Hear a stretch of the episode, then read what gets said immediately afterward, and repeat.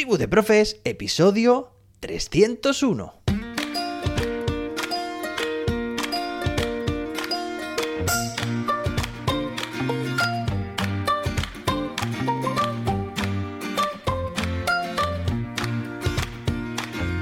Muy buenas, hoy tenemos un episodio muy interesante porque vamos a ver de qué manera podemos terminar nuestras clases, independientemente del nivel educativo que impartamos, independientemente de la etapa, del área, materia, asignatura, y vamos a ver cómo podemos hacerlo gracias a ChatGPT. Es una pregunta que nos ha lanzado una oyente, ahora después pasaremos a contestarle, como también contestaremos la pregunta de otra oyente. Y atención porque diremos quiénes son los ganadores o ganadoras del sorteo de la semana pasada. Recuerda, un sorteo en el que puedes ganar el curso online ChatGPT para educación que puedes encontrar en jose-david.com.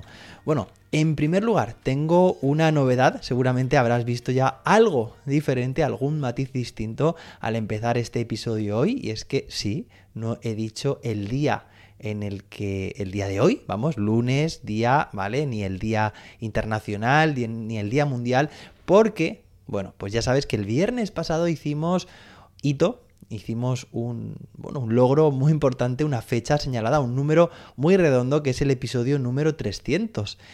Y bien, hasta el episodio número 300 hemos estado de lunes a viernes, cada episodio publicando aquí, al pie del cañón y últimamente incluso también en el canal de YouTube emitiendo estos vídeos. Bueno, a partir de hoy, es decir, a partir del episodio 301, este podcast, Tribu de Profes, va a tener una periodicidad semanal, es decir, vamos a tener un episodio a la semana. Seguramente, eso sí, sean episodios pues un poco más, más largos de lo habitual, o sea que de todas formas también, si tú quieres escucharme cada día, pues podrás hacerlo por partes. Y de hecho, bueno, pues recogiendo, digamos, los comentarios, los correos, las ideas, las preguntas que me vayáis enviando durante toda la semana, bueno, pues podré hacer episodios con un contenido pues más completo, ¿vale? Con más contenidos. Bueno, y empezamos con la pregunta de Alba Olea a través del formulario de jose-david.com de mi web y tú también puedes utilizarlo para enviarme tu pregunta que entre otras cosas me dice, no conocía que se usaba el concepto exit ticket para un tipo de sondeo al finalizar las clases donde los alumnos pueden decirte dos o tres cosas del tipo qué he aprendido, qué es lo que más me ha gustado, qué es lo que me queda pendiente por aprender y mi duda con la tecnología y beneficiarme de lo que allí pueden expresarme sin tener que leer uno a uno los tickets es, ¿puedo hacerlos pasando un forms, es decir, un formulario, por ejemplo, un formulario de Google, ¿vale? y que se saque o que me saque un reporte, un informe, eso requeriría que yo pusiera unas respuestas prehechas lo que condicionaría las respuestas, pero entonces la inteligencia artificial podría, metiendo respuestas escritas de cero por los alumnos, encontrar similitudes y agruparlas de alguna manera, o ya estoy flipping cucumbers. Dice, jeje, siempre me ha gustado esta expresión para el uso entre amiguetes. Dice, gracias eh, de antemano por tu tiempo y saludos. Bueno, Alba se refiere, ya habéis escuchado, ¿no? Al la dinámica de Exit Ticket, así es como además también pues tiene título este episodio, esa dinámica para acabar tus clases, ¿no? A las que me refería al principio de este episodio. Y básicamente es hacer una pequeña dinámica, se puede adoptar muchas formas distintas, pero que en la cual el alumnado se plantee preguntas eh, al respecto de esa sesión. Entonces, bueno, en primer lugar, la utilidad de esta dinámica es, doble. Por una parte, al propio alumnado le sirve como autoevaluación para reflexionar sobre su propio proceso de aprendizaje, sobre cómo ha sido esa, esa, sesión, sobre lo que han aprendido, lo que más les ha gustado, lo que más les ha costado, ¿vale? Metacognición. Y por otra parte, también es útil esta dinámica para, pues para el docente. ¿Por qué? Porque le permite también conocer el grado por una parte de metacognición desarrollado por su alumnado, el grado de, eh, digamos, de interés de esas sesiones y al final, pues toda esa información es muy interesante. Claro, Alba se pregunta si realmente, claro, ella podría construir un formulario, dar unas preguntas ya predeterminadas o unas respuestas, ¿no? Una pregunta de opción múltiple, pero claro, de esa forma, por una parte, en sentido positivo, se puede obtener una respuesta, un resumen muy rápido en forma de gráfico, porque el formulario de Google te lo, te lo pone ya en bandeja, es automático, es directo, pero claro, por otra parte, mm, ¿qué, pasa? Pues que mm, estás cohibiendo, estás coartando un poco, limitando, la, limitando las posibilidades de contestar de tu alumnado, es decir, ya les estás dando esas preguntas para que elijan entre ellas. Entonces, gracias a la inteligencia artificial podríamos hacer esto, de que cada estudiante pudiera contestar lo que quisiera. Pues sí, y lo vamos a ver además aquí con un ejemplo. Mira, tengo el chat GPT preparado. He preparado también aquí algunos comentarios de alumnos eh, ficticios, ¿vale? En este caso, pues sería, me ha gustado mucho, ha sido divertido, ¿vale? De forma muy sencilla. Eh, me han gustado las dinámicas, ha estado muy bien. Lo que menos me ha gustado ha sido la presentación, interesante, divertida, me ha gustado, quiero más. Si os dais cuenta, son, eh, digamos, comentarios, cada uno de su padre y su madre. O sea, sí que siguen, tienen más o menos una misma línea, pero cada uno lo ha expresado como ha querido, ¿vale? Y le he dicho, extrae conclusiones de los comentarios anteriores. Y dice, ChatGPT, basándome en los comentarios anteriores, puedo concluir que la experiencia en cuestión ha sido generalmente positiva y ha sido valorada como divertida, interesante, guay y agradable. Las dinámicas han sido bien recibidas y los participantes han expresado un deseo de continuar con la actividad o tener más experiencias similares en el futuro. Sin embargo, también hay una crítica, fíjate, porque está agrupando, está categorizando, eh, tomando, extrayendo conclusiones de esos comentarios. Eh, pero también dice que hay una crítica constructiva sobre la presentación, lo que sugiere que se podría mejorar esa área en particular. En general, los participantes parecen haber disfrutado de la actividad y han tenido una experiencia enriquecedora. Esta información, aquí aparece en forma de dos párrafos, en realidad va a ser, eh, no va a ser muy distinta a si en lugar de introducir, como he introducido yo a lo mejor unos 12 o 15 comentarios, pues introduzco los 25 o 30 que puedo contar, o 50 si quiero también, ¿vale? O 100 como quiera, porque realmente ChatGPT, una de las fortalezas que tiene realmente es el resumir, el extraer conclusiones, el sintetizar, unir información, o sea, es que es trabajar con lenguaje natural, ese es su punto fuerte y mira cómo de esta forma lo hemos aprovechado. Así que, bueno, si tú también quieres utilizar esta dinámica en tus clases, ya sabes que puedes recoger tus, los comentarios de tu alumnado en, cualquier formato, con cualquier herramienta, si es un formulario de Google, si es a través de Google Classroom, si es eh, con Mentimeter, como quieras, bueno, pero de un formato que puedas fácilmente hacer un copia y pega y se lo planteas a ChatGPT y te hace un, eh, digamos, un resumen, un análisis ¿vale?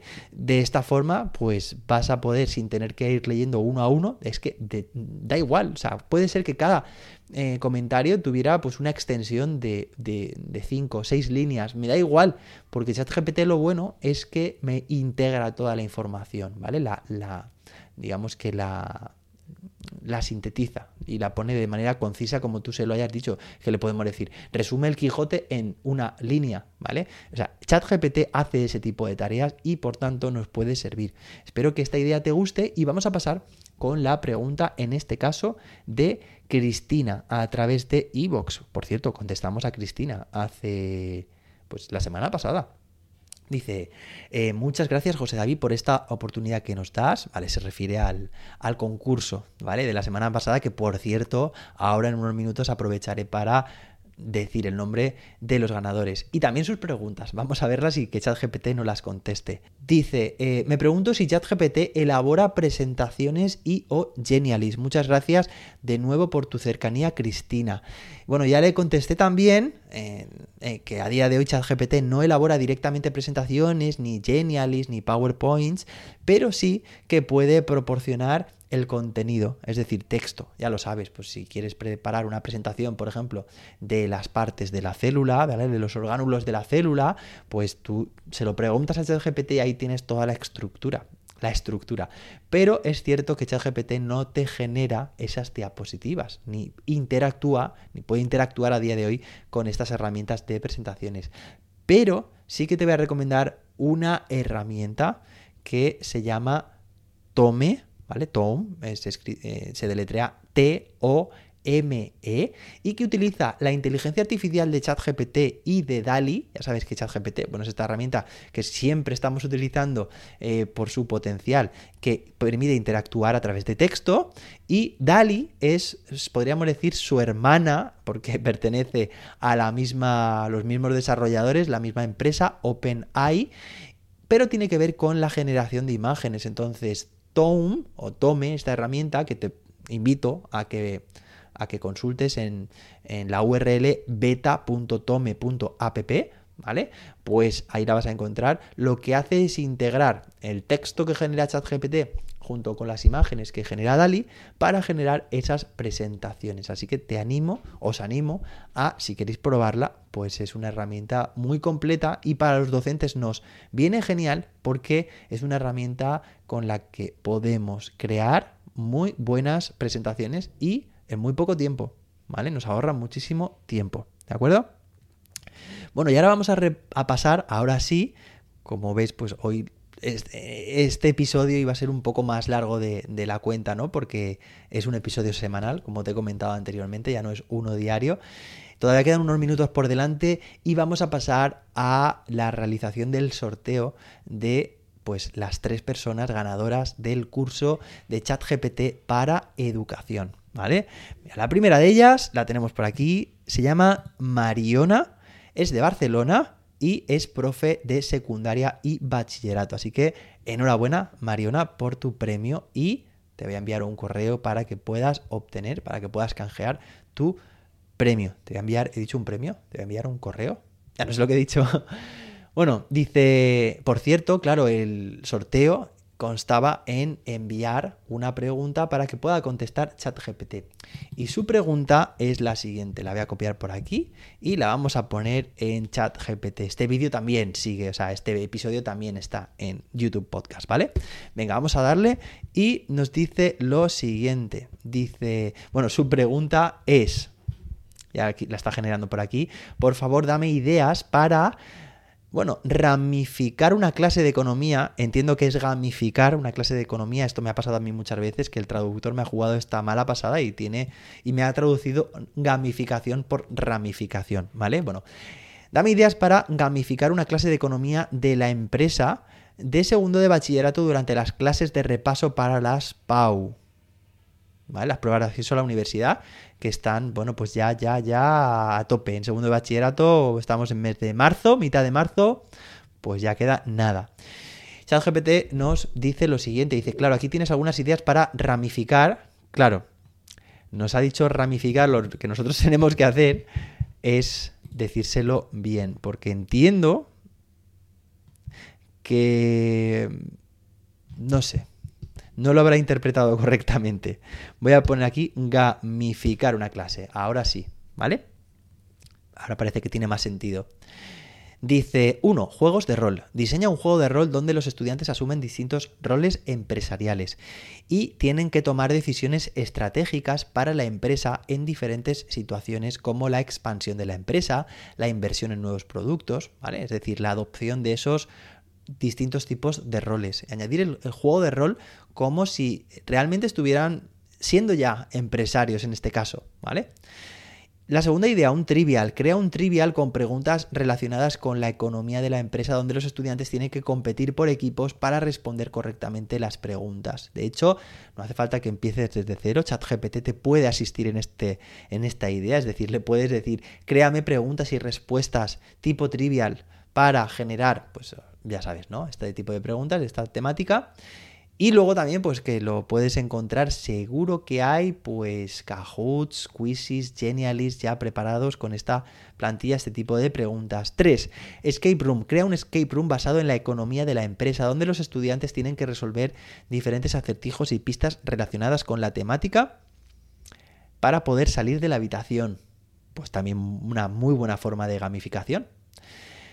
Opción 4, eh, Jeopardy. Diseña un juego de preguntas y respuestas estilo Jeopardy con diferentes categorías relacionadas con la economía de la empresa y los estudiantes tienen que competir por responder correctamente. No conozco este juego, ¿vale? Pero podríamos investigar. Fíjate que nos dice en quinto lugar Kahoot crea un Kahoot con preguntas sobre economía de la empresa y permite que los estudiantes compitan entre ellos para responder las preguntas en el menor tiempo posible. Seguro que ya hay preguntas de esta temática y de este nivel. 6. Monopoly el Monopoly para enseñar conceptos de economía de la empresa y haz que los estudiantes tomen decisiones estratégicas en el juego para ganar. También muy interesante. Y finalmente 7 dice simulaciones empresariales. Crea simulaciones empresariales donde los estudiantes pueden tomar decisiones empresariales y ver el impacto de sus decisiones en el resultado final de la empresa. Bueno, esta es muy parecida a la de los juegos de rol también. Estas son solo algunas ideas, como suele decir ChatGPT. Perfecto. Bueno, pues Mariona, ahí va la respuesta de ChatGPT. En segundo lugar, tenemos aquí a el segundo ganador, que es Manuel Munuera de Torrevieja y eh, es profe de primaria. Su pregunta, que la voy a copiar y la pego aquí ya en el chat de, de ChatGPT, Dice, ¿crees que la programación, la robótica y la inteligencia artificial deberían formar parte del currículo del sistema educativo? Muy interesante la pregunta, gracias. Manuel por participar y enhorabuena por ser ganador. Dice, como modelo de lenguaje eh, AI no tengo una opinión personal, pero puedo decirte que la programación, la robótica y la inteligencia artificial son campos que han experimentado un gran crecimiento en los últimos años y su impacto en la sociedad es cada vez mayor. Por lo tanto, es importante que los estudiantes estén expuestos a estos temas y tengan la oportunidad de aprender habilidades relacionadas con ellos. Además, la programación, la robótica y la inteligencia artificial son habilidades altamente valoradas en la actualidad y se espera que la demanda de trabajos relacionados con estas áreas continúe creciendo en el futuro. Por tanto, es importante que los estudiantes tengan la oportunidad de aprender estas habilidades para prepararse para el mercado laboral. En algunos países estos temas ya forman parte del currículo del sistema educativo y en otros se están implementando gradualmente. En cualquier caso, creo que es importante que los estudiantes tengan la oportunidad de aprender sobre programación robótica e inteligencia artificial en el sistema educativo para estar preparados para los retos del futuro. Yo estoy completamente de acuerdo y espero que vosotros y vosotras también. Bueno, no sé si sois... Eh, si, si, controláis, si tenéis experiencia eh, aprendiendo, enseñando, pues inteligencia artificial, robótica, programación, pero bueno, por, por, lo menos inteligencia artificial sí, que ya estamos aquí en Tribu de Profes mm, unos cuantos episodios hablando con ChatGPT y su uso educativo, pero es que además la programación y la robótica, bueno, empecé este podcast hace ya más de un año hablando precisamente de una clase de en la cual enseñaba a mi alumnado a programar, bueno, programación y robótica. Es que muchas veces van de la mano y me parece también fundamental y más pues con las novedades que está viendo hoy en día eh, de inteligencia artificial, que al final, bueno, va a materializarse en integrarse en muchas herramientas y también de forma de hardware y en forma de juegos, en forma de, programas, de aplicaciones. Es decir, que aquí hay un campo eh, que va a tener muchísima demanda y necesitamos también que pues los más y las más jóvenes estén preparados para este futuro. Y finalmente, ya hemos dado el nombre y las preguntas de los dos primeros ganadores. Bueno, pues el tercero se llama, atención, Luis Carlos Tobar de Bogotá, Colombia. Por cierto, tengo que decir que se han recibido muchas, muchas eh, solicitudes para entrar en este sorteo. ¿Vale? Muchas de, tanto de dentro de España como también, pues tengo por aquí de eh, Bolivia, de eh, Puerto Rico, Ecuador, Argentina, Venezuela, eh, México. Es decir, que aparte de, de todas las de España, que son muchísimas, me encanta también que haya esta, bueno, pues esta buena acogida del podcast también a nivel eh, internacional. Y su pregunta es la siguiente. Dice, ¿puedes generar un... Atención, ¿eh? que la pregunta tiene lo suyo. ¿Puedes generar un discernimiento entre dos o más posturas y crear la tuya propia para defenderla argumentativamente? Y esto es lo que nos responde ChatGPT. Dice, como modelo de lenguaje AI no tengo una postura personal, eso es lo que nos ha respondido anteriormente y también en otros episodios. Dice, pero puedo crear un, discernimiento, claro, se dice discernimiento, entre dos posturas y presentar argumentos a favor de cada una de ellas. Es decir, se puede puede dar argumentos. No es que se posicione realmente, ¿vale? O sea, no va a decir, esta es mi, esta es mi creencia, esta es mi opinión, pero sí que puede aportar información sobre cada una de esas versiones. A continuación puedo presentar mi punto de vista, ¿sí? Que es una antítesis de ambas posturas o una tercera posición, ¿vale? Eh, bueno, pues... Mm, vale, perfecto. No sé, dice aquí, ejemplo, vamos a entenderlo así mejor, discernimiento, postura 1, la educación debería centrarse en las habilidades prácticas que son relevantes para el mercado laboral. La programación, la robótica y la inteligencia artificial son habilidades altamente valoradas en el mercado laboral actual. fíjate porque nos lo ha enlazado ¿eh? con la pregunta anterior por lo que deberían formar parte del currículo del sistema educativo para preparar a los estudiantes para el mundo laboral. Esto es genial, o sea, una pregunta que no tenía nada que ver en principio con la anterior, pero las ha unido. Postura 2. La educación debería centrarse en el desarrollo integral de los estudiantes, no solo en las habilidades prácticas para el mercado laboral. Además, es que esta es, esta es clave, este, este, este dilema, ¿no? Muchas veces, cómo nos posicionamos.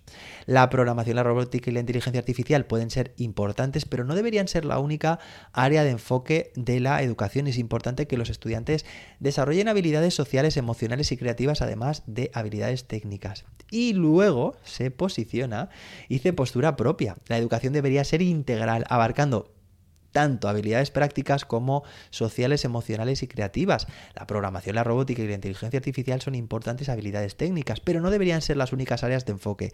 Es importante que los estudiantes desarrollen una amplia variedad de habilidades para estar preparados para el mundo laboral y para la vida en general nos dice argumentos a favor de la postura 1.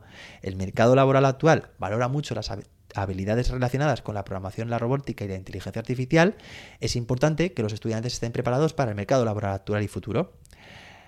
La programación y la robótica pueden ser utilizadas en una amplia variedad de campos, desde la ciencia y la tecnología hasta el arte y el diseño. Por lo tanto, estas habilidades son relevantes para una amplia variedad de carreras.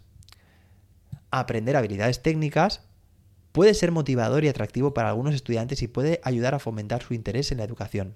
Luego, argumentos a favor de la postura 2. La educación no debería centrarse exclusivamente en el mercado laboral. Es importante que los estudiantes desarrollen una amplia variedad de habilidades para tener éxito en la vida general, no solo en su carrera. Las habilidades sociales, emocionales y creativas son importantes para el éxito en cualquier carrera y la educación debería centrarse en desarrollar estas habilidades también y el aprendizaje debe ser equilibrado, incluyendo tanto habilidades técnicas como habilidades sociales, emocionales y creativas, para proporcionar una educación completa y satisfactoria. Pero es que también dice que de su propia postura, la educación debería ser integral, abarcando tanto habilidades técnicas como sociales, emocionales y creativas. Es importante que los estudiantes estén preparados para el mercado laboral actual y futuro, y las habilidades relacionadas con la programación, la robótica y la inteligencia artificial son importantes para muchas carreras. Sin embargo, la educación no debería centrarse exclusivamente en habilidades técnicas, es importante que también desarrollen una amplia variedad de habilidades para tener éxito en la vida en general. Y se ha quedado ahí a medias. Dice, el aprendizaje debe ser equilibrado. Y bueno, pues podríamos seguir teniendo la respuesta, pero ya os habéis hecho una idea, ¿no? Además, me ha gustado ese ejemplo que ha puesto, ese posicionamiento, pues al final integrador, ¿no? Entre ambas opciones opino igual, yo también, ¿no? Yo creo que es importante, estábamos hablando de a nivel técnico, desarrollar esas habilidades, pero también eh, a otros ámbitos, en otros niveles, en otras dimensiones de la persona, también, por supuesto. Al final somos un todo y tenemos pues que estar eh, bien desarrollados, ¿no? Y equilibrados. Bueno, espero que te haya gustado este episodio, hoy bastante más largo de lo habitual por lo que te comento, así que bueno, pues si hoy lunes no te ha dado tiempo a terminarlo, no te da tiempo, pues eh, bueno, pues seguramente estés escuchando esta este final del episodio martes, miércoles, jueves, como tú quieras, ¿vale? A lo largo de toda la semana, porque nosotros nos escucharemos la próxima semana con más y mejor.